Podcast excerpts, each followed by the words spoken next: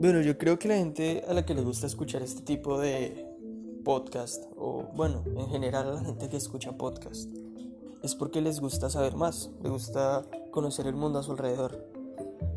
Y por eso yo, Juan David López Botero, me he creado este proyecto en el cual vamos a estar conociendo las razones de, de las cosas o qué pasaría si no existieran. O sea, vamos a estar hablando de temas de ciencia, de biología, física, química, incluso hasta de política. Entonces te invito a escucharme, el proyecto se llama ¿Por qué pasa?